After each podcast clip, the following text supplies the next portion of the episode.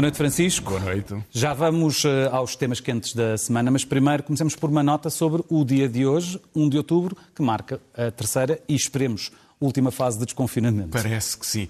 É, é um, é, já sabia que seria de 1 de outubro, já estava mais ou menos anunciado, alguns detalhes surgiram agora. É um alívio, eh, são algumas restrições que são alteradas, outras regras de, de cautela se mantêm-se, mas eu queria não só eh, saudar este progresso e até a cautela com que ele é feito, mas a certeza de que, pelo menos por agora, com o que sabemos, podemos ir avançando, mas também chamar a atenção para algumas incongruências, porque creio que elas desgastam este processo. Fico muito feliz por deixar de ser obrigatório para crianças do primeiro ciclo a máscara no seu recreio, porque deixou de ser, mas há qualquer coisa de surpreendente. Pelo facto de um jovem de 13 ou 14 anos, 15, 16, poder ir para uma discoteca sem qualquer limite de lotação, não usando a máscara, mas tenha que usar a máscara na sua sala de aula, onde está, em espaços organizados. E no autocarro, a caminho da escola. No autocarro, a caminho da escola. Já sabia que os transportes públicos, sim, porque eles são apertados, agora na escola tem algum espaço, não tem esse espaço na discoteca, e portanto estas mensagens são confusas. Eh, e como é, como é que uma pessoa pode compreender uma regra para um lado e outra regra para o outro? Nós teremos que caminhar naturalmente para deixar de ser obrigatório em, em geral a utilização da máscara na, nas aulas. Uh, veremos se este é o tempo certo ou não, mas estas mensagens confusas prejudicam a capacidade de resposta. Isto no uh, último dia útil desta semana, que foi repleta de vários temas uh, quentes. Uh, a questão da nomeação ou substituição do chefe de Estado-Maior da Armada, a questão da guerra no governo entre dois ministros e ainda esta questão uh, de que estávamos a contar há pouco, uh, do foragido, João Rendeiro. É verdade. Bom, e esta, e esta quarta que acrescentou agora sobre uh, a dúvida por que razão é que o portal de transparência, que tinha ter a obrigação de rigor e de transparência, de comunicação de dados, se tornou um, enfim, um, um buraco informático com, aparentemente, a, a informação de, de, dados confidenciais de pessoas ou irrelevantes do ponto de vista de contratos públicos. Veremos o que é que se vem a saber sobre isto. De qualquer forma, o alerta está dado. João Rendeiro fugiu, era uma fuga totalmente previsível pelas viagens sucessivas, pelas declarações, ela é protegida por uma retórica totalmente inaceitável. Ele considera-se perseguido. Bom, isso é, é humano, é, é, entendível, ele entenderá que é, que é, que é uh, culpado ou que é inocente, será com ele, mas o trânsito em julgado, depois de todas as possibilidades de defesa, encerram esta fase deste processo e, portanto, ele, condenado estava, uh, não pode dizer que uh, não conhecia a justiça ou que contesta esta, esta esta, decisão, porque ela é definitiva. E, portanto, a fuga mostra uma.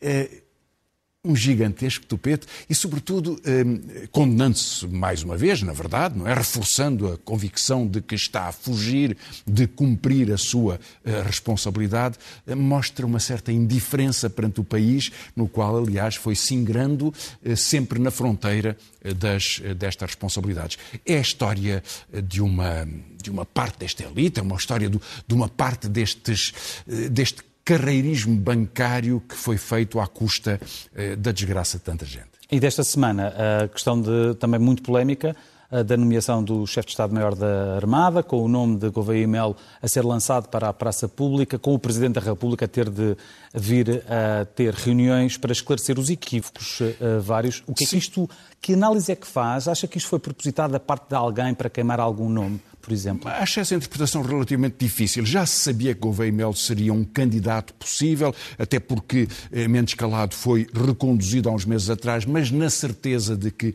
não cumpriria os dois anos de mandato, mandato e, e portanto, que provavelmente Gouveia Melo seria o candidato antecipava-se que a substituição seria em setembro de 2022, daqui a um ano, antes ainda de uh, Gouveia Melo, que é vice-almirante, entrar na idade da reforma, portanto, ele poderia, neste contexto, uh, passar a almirante e ocupar estas funções. Tudo isso sabia.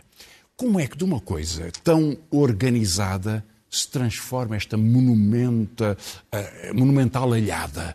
É que é a questão. Porque há dois problemas. Há o problema do governo ter precipitado no próprio dia em que Gouveia Melo termina as suas funções, a informação de que ele substituiria antecipadamente o almirante Calado, eh, e portanto que ele seria imediatamente posto de lado, o que é uma, um jogo aparentemente que resulta das dissidências ou das diferenças acerca da nova lei de organização das Forças Armadas. A Marinha não, não gostava de que o seu chefe perdesse autonomia naquele contexto, ficasse subordinado a um comando único, os outros ramos também não gostam. Havia um ajuste de contas sobre isso e ele é precipitado eh, como, enfim, de uma forma eh, violenta e impositiva. E depois há o problema do Presidente da República, que é o que o leva, aliás, a paralisar este processo, a congelá-lo, veremos durante quanto tempo, e a entrar de uma forma muito dura sobre o Governo, mostrando que o Governo não poderia, não deveria tomar a iniciativa da exoneração sem o consultar, visto que é ele que vai nomear uh, a nova figura. E, portanto, isto termina numa humilhação do Governo, depois do Governo ter construído uma digamos, uma, uma pressão muito grande sobre todos, todos os ramos das Forças Armadas para impor a nova regra de comando único que a NATO tem vindo a, a aconselhar e que foi muito contestada em Portugal. Portanto, problema do governo, precipitação. Eh, eh, como é dizer, atropelamento dos, dos comandos militares, como se viu, o próprio Conselho da Armada não concordou, mau sinal. No dia 18 de outubro, o chefe de Estado-Maior do Exército deverá terminar o seu mandato, portanto, haverá uma nova nomeação. E criar um problema com comandos militares parece. Eh, parece amador e parece eh, despreparação do governo neste contexto. O Presidente da República interveio e fez-lo publicamente e de uma forma muito drástica. E bem, portanto.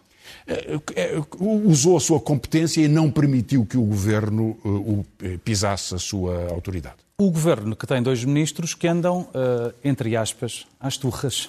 É verdade, tornou-se muito público o conflito entre Pedro Nuno Santos e eh, João Leão eh, a propósito da demissão antecipada, por pouco tempo, mas do presidente da, da CP, que tem cumprido um mandato e corresponde a uma área importante do Ministério das Infraestruturas.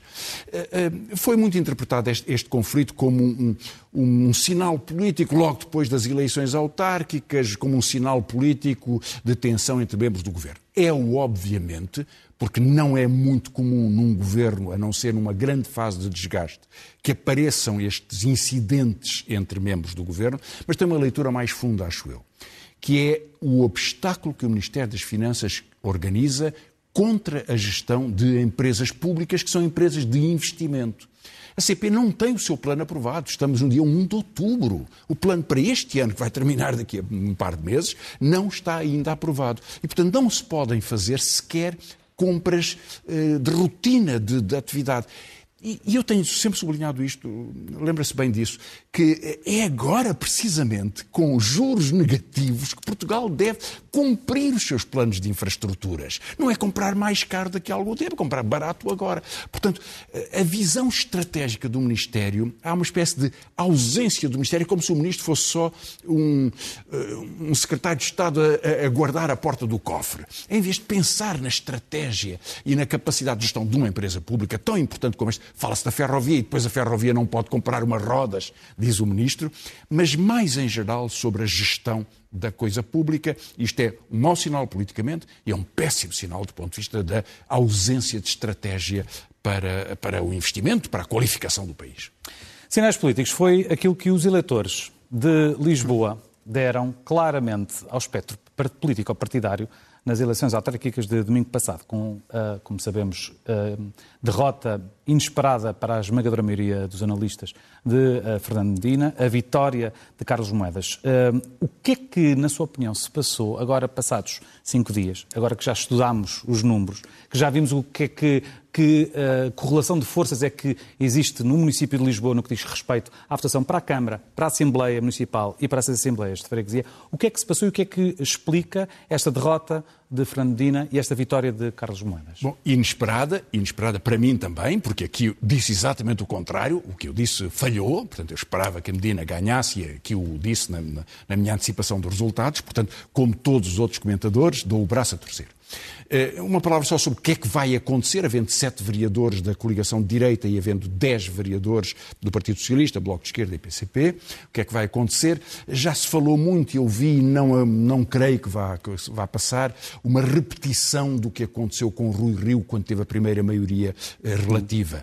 Eh, ele ganhou as eleições no Porto e fez um acordo implícito, não formal, não escrito, mas com o PCP, quem deu um pelouro e que apoiou sempre os seus orçamentos e as suas decisões estratégicas. Portanto, é um, eu não gosto nada deste tipo de acordos implícitos, porque acho que escondem à população as regras e as metas, eh, mas foi o que aconteceu e houve essa cooperação. Isso vai acontecer em Lisboa? Não vai, na minha opinião. João Ferreira não o pode fazer. Não sei se acontecerá no Porto, mas em Lisboa não acontecerá. Agora, porquê é que houve esta derrota tão inesperada? É verdade que nos últimos dias algumas, a, a sondagem que dava maior aproximação dava 7% de diferença. Ao que sei, havia algumas sondagens eh, de, de, do Partido Socialista que indicavam uma diferença menor. Bom, mas não houve uma diferença, houve uma derrota. E eu creio que é preciso olhar para, para alguns elementos, sem prejuízo de poder ter análises mais finas, que, que, que exigem tempo e informação muito direta, mas houve eh, desastres de última hora da campanha, dois, um permanente na campanha e um de última hora. O permanente na campanha foi a campanha de António Costa. António Costa eucaliptizou todas as campanhas autárquicas, a começar por Lisboa. A, a, a, predominância do plebiscito sobre o PRR impediu que os autarcas dissessem o que tinha sido o seu trabalho e o que queriam fazer e, e, e, transformar Fernando Medina num assessor de António Costa é o pior que podia fazer à campanha. E depois houve casos como o caso de, de, de, da Presidente da Junta de Freguesia de Arroz, que foi apanhada, aparentemente terá sido apanhada, a, a, enfim, a receber recursos públicos para transportar compras de supermercado, ou neste caso de mercado, que foram mercado, eventualmente que eventualmente não teriam, não teriam sido pagos. Veremos se isto é verdade ou não é, mas é o que parece. E isto teve um enorme efeito, porque é, a ser verdade, é uma coisa grotesca e inaceitável e, e, e muito preocupante. Agora, estruturalmente, o Partido Socialista, ao longo deste, deste mandato e dos anteriores, aceitou a continuidade de uma política que vem da Assunção Cristas, do governo PSD-CDS, de uma nova lei das rendas que basicamente facilitava o caminho dos fundos de investimento e a substituição, eh, o afastamento de populações dos bairros históricos, em particular de populações que tinham rendas de casa, com, com, uma nova, um, eh, com a entrada no mercado dessas, dessas habitações e até com a possibilidade de uma pressão sobre pessoas que mesmo que protegidas pela idade não tinham o conhecimento suficiente para saber que, que a sua casa se podia manter. Isso foi alterando a fisionomia de vários bairros de Lisboa. Estes fundos foram protegidos e multiplicou-se também durante o mandato do Partido Socialista, de António Costa e agora de Fernando Medina, ehm, a gentrificação, a entrada, a substituição de populações. Na verdade, o Partido Socialista aceitou ou promoveu ou deixou andar que uma parte do seu eleitorado fosse corrido para fora de Lisboa. Eh, com mágoas importantes das pessoas que, porventura, até foram para casas melhores. Em alguns casos terá acontecido, porque as casas estavam muito degradadas nos bairros históricos, mas elas foram reabilitadas pelo alojamento local, que hoje é uma parte muito importante de, uma, de bairros de, de, de Lisboa, quer dizer que não mora a população, só moram turistas quando eles passam por aqui. E esta transformação social da cidade e o, eh, o, a estratificação que isso representa, o aumento dos preços, hoje Lisboa é uma cidade caríssima, para gente com muito dinheiro, e uma família de classe média que tenha uns filhos que venham estudar para Lisboa não pode alugar uma casa. Não consegue alugar uma casa. Isto significa uma alteração do padrão uh, habitacional uh, que teve peso. Se calhar até mais simples, uma família lisboeta de classe média que tenha um ou dois filhos deixa de ter capacidade de rendimento Abs para pagar ah, uma casa em Lisboa. Absolutamente, para pagar uma, outra casa, exatamente. Houve outros fatores também.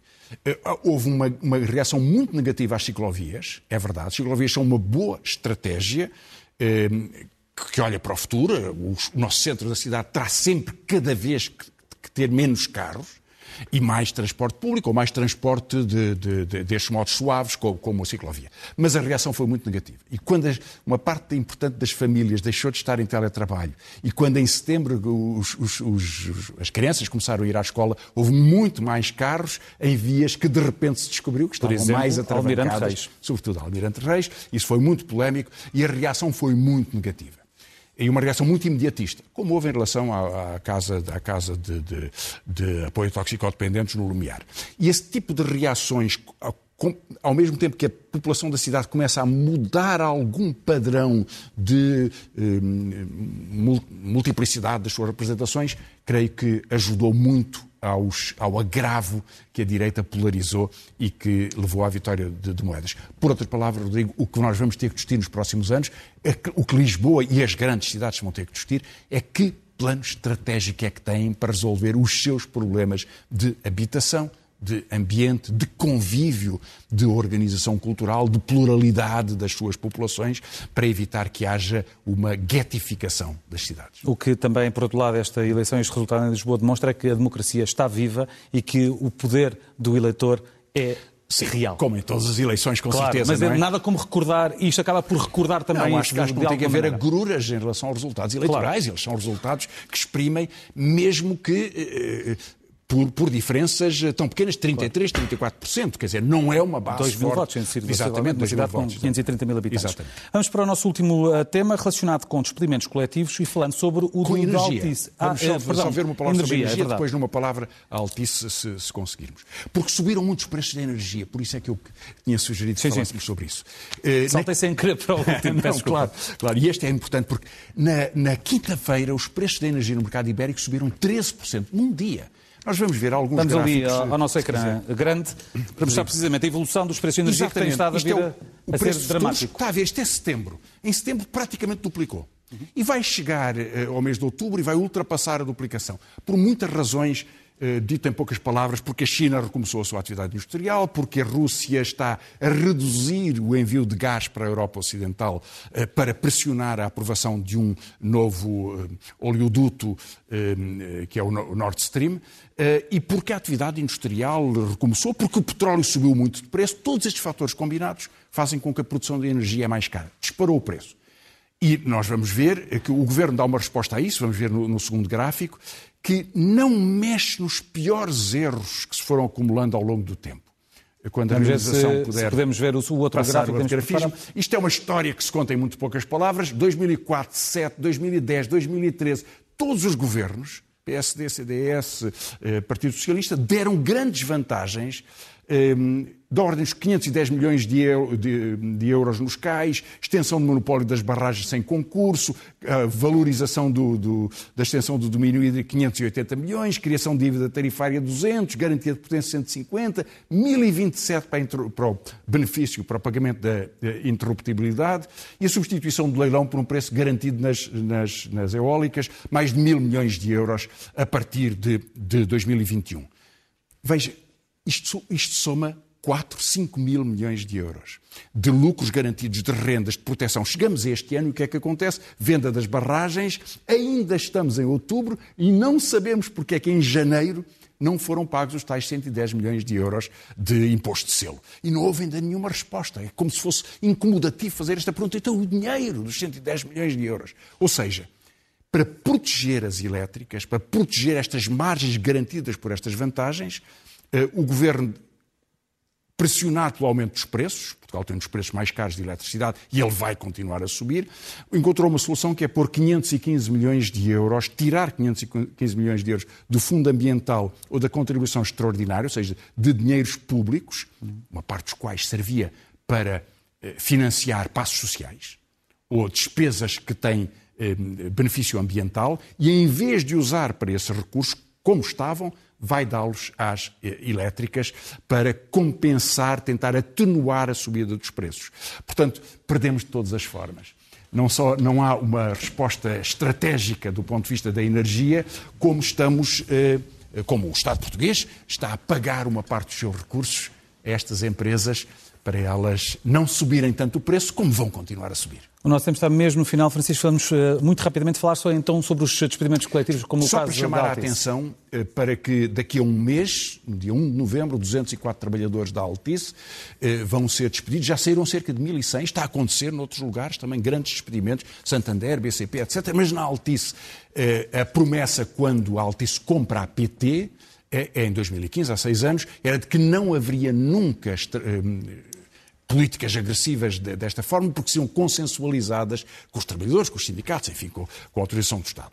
Isto não vai acontecer, é o primeiro despedimento coletivo da história da PT eh, e é um sinal do que está a passar agora que começou a haver eh, a retomada da vida económica normal, uma carga sobre eh, trabalhadores em alguns setores estratégicos e aqui está telecomunicações. Vamos então agora aos livros que nos traz esta semana, começando por um livro que é uh, da autoria de uma pessoa conhecida do grande público que esteve infectada com Covid-19 e que recuperou e relata em livro o que lhe Sim, aconteceu. Eh, também telegraficamente para poder falar de um filme, Daniel Sampaio. Daniel Sampaio esteve, esteve à beira da morte por Covid e num livro na caminho, um livro muito bonito, Relato de um Sobrevivente, conta em poucas páginas e de uma forma que, que o médico pode fazer a sua experiência. Mário de Carvalho é um grande escritor, um texto editora, de maneira que é claro, um conjunto de apontamentos, eu tenho sido, tido sempre muita atenção ao que ele escreve, e um livro extraordinário, que é um, o primeiro livro de José Luís Peixoto, Morreste-me, que é uma homenagem eh, emocionada e belíssima ao seu pai, que tinha acabado de morrer quando ele escreveu isto. O livro já, já tem alguns anos, foi agora reeditado. Foi eh, edição de autor, está a ver um homem que se tornou um grande escritor português na Quetzal. Tabu, que é publicado agora no Dom Quixote, um livro policial, grande escritor italiano, mas quis viver em Portugal. E, finalmente, para quem gosta, eh, Nelson Araújo coordena uma história do cinema, escrito sobretudo por autores portugueses, nas edições 70. Falando de cinema, esta semana não temos Momento Zen, mas temos uma sugestão de um filme qual e porquê é que nos traz essa sugestão? O, o, eh, não, eh, teremos um momento zen, mas o, o filme é Paraíso de Sérgio Treffaut. Um filme fantástico sobre o Brasil, um filme de uma encantador. Vamos ver talvez o trailer, porque é um filme que conta a história de pessoas de 80, 90 e 100 anos que se juntam no jardim do Palácio do Catete, no Rio de Janeiro, para cantar. Cantar mal, cantar bem, cantar as suas modas, cantar o seu tempo. Eh, aqui está o Palácio do Catete que nós estamos a ver.